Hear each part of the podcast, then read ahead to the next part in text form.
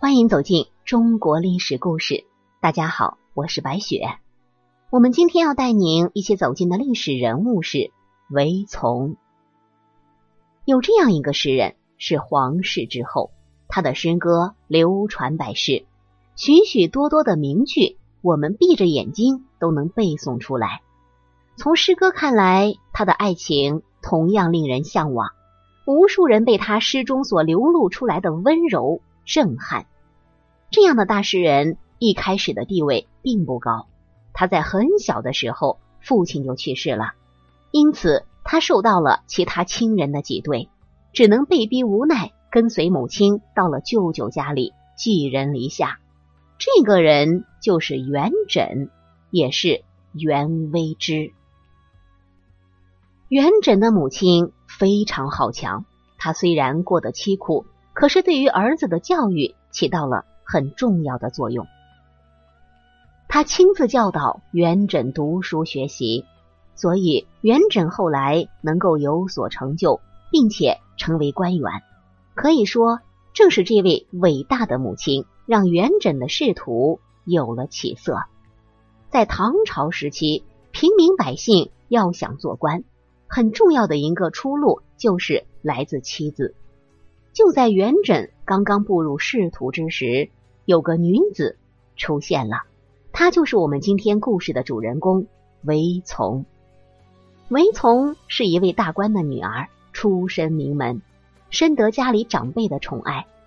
元稹娶到韦从，完全算得上是高攀了人家。正是有了妻子家的帮助。元稹的仕途才会如此平坦。对于韦从，很多诗人的作品中都有所描述，比如韩愈和白居易都称赞她是名门淑女、女子的典范。其实，富贵人家的女子都会有一些金贵的毛病，毕竟在出嫁之前都是尽受优待的小女子、小公主。按理来说，韦从嫁给元稹之后，会有诸多的不喜欢，这两个人应该会有矛盾。可是韦从并没有表现出一丝一毫的不满，他们始终互相扶持，恩爱有加。元稹和韦从结婚之后，生活比较清苦。说是有一次，韦从看见相公身上的衣服穿了很久都没有换，就到处为他找衣服。丈夫嘴馋想饮酒，可是家中没有钱，于是韦从就拔下头上的发簪交给了他，让他去换酒喝。我们一想就知道，这样的女子从小肯定是没有忙碌过，也没有受过累。可是韦从却和丈夫一起吃野果、野蔬、豆叶，也能吃得非常开心。咱们可以试想一下，一个名门小姐从小没有吃过苦。却可以为了这个男子心甘情愿的饱受清贫，这是何等的情谊呢？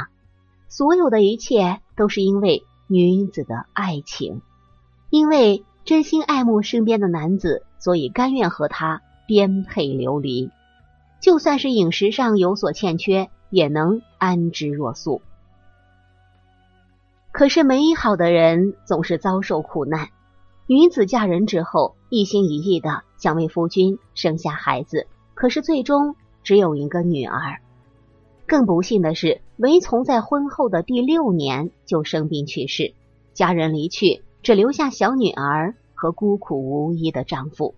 韦从去世之后，元稹很长时间都无法排遣这份思念，于是也创作了很多悼亡诗，以此缅怀韦从。生活中看到妻子过去所穿的衣服，都会悲痛难忍，只能把衣服送给别人。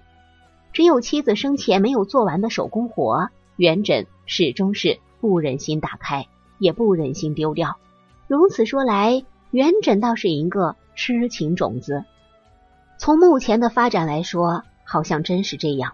但是，这是真相吗？不，真相绝非如此。其实，在韦从之前，元稹已经有了心爱的女子。那个女子名叫莹莹，也是大家熟悉的女子。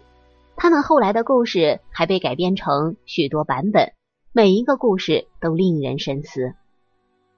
二人原本是很相爱的，在当时的文人圈里已经是流传开来。元稹更是为了他写过不少出名的诗，所有人都觉得元稹一定会娶这个有才华的女子。但是再好的感情也比不过仕途的如意。女子虽然有才，却不是显贵人家的女儿，自然比不上韦从这个女子的身份，因为不能给她有用的帮助。无法提携她一把，在仕途上对她有所注意，在权衡之下，元稹抛弃了莹莹，娶了韦从。谁能想到多情才子的背后也是一个无情汉呢？不管诗写的多么感人肺腑，始终都是一种手法罢了。或许元稹无意营造痴心的假象，只是后人的误解，也是说不定的。可是不管怎么样。这两位女子都是可怜之人，她们和现在很多的现代女性一样，认准了这个才子，一心一意的想和他在一起。可是时过境迁，对方早就把你抛之脑后，你的痴情什么都没有换来。也许有人觉得，一个男人爱上两个女人并不矛盾，元稹照样是一个专情之人。那么。我们再举一个例子吧。其实，在韦从死后没有两年，韦之也就是元稹就重新娶了一个女子，叫做裴叔。裴叔照样是名门之后，因为仕途出了问题，元稹就娶了她来帮助自己。因此，原本无望的诗人突然结交到好运气。但是，这样的行为却让朝野上下的正直之人。嘲笑万分，元稹本人不觉得有何不妥，他接受妻子家人的帮助，享受权力带来的一切。过去的生活似乎让他压抑已久，所以也就不值得怀念。此时此刻的元稹心中只有道王，并无真情。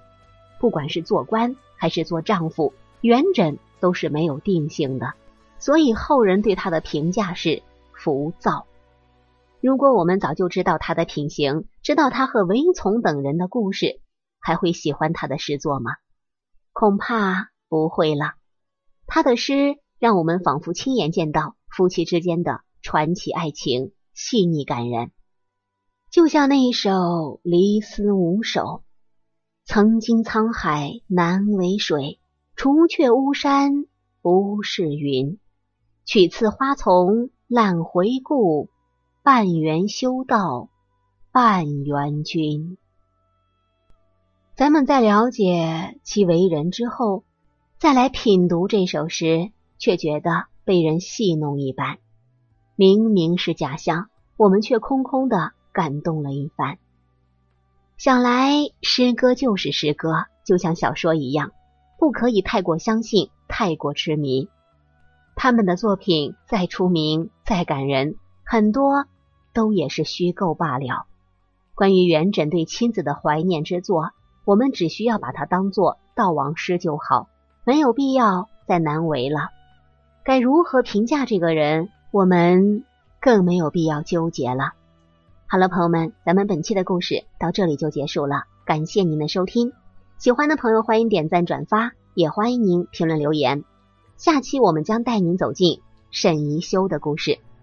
这个被誉为明代李清照的女子，又有着怎样的故事呢？我是白雪，下期再见。